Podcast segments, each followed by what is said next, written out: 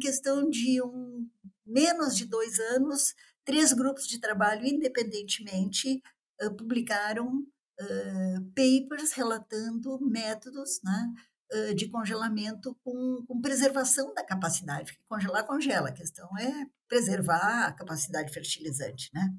que foi um grupo de Beltsfield, dos Estados Unidos, de Purcell Johnson, um grupo na França, do INRA, de Paquignon, e um grupo de Hanover, que na época era liderado pelo uh, Dr. Heine Troy, que teve no Brasil, essa pessoa que, que nos orientou no início da, da inseminação.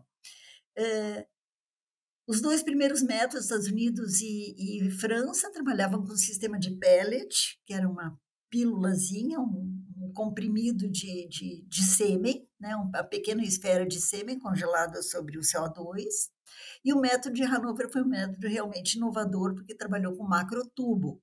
Na época tinha os mini tubos, que era 0,0 alguma coisa para inseminação de bovinos, e só que o volume do sêmen suíno torna as coisas muito diferentes, né? não tem comparação. Então, Hanover desenvolveu um método de congelamento uh, em macrotubos, congelava o sêmen em tubos de 5 mililitros. Isso também é um problema, porque a fisiologia da reprodução, a fisiologia do, do, do sêmen, né, do suíno, uh, você imagina congelar de maneira uniforme 200 ml né, em doses. É uma coisa complicada. Enfim,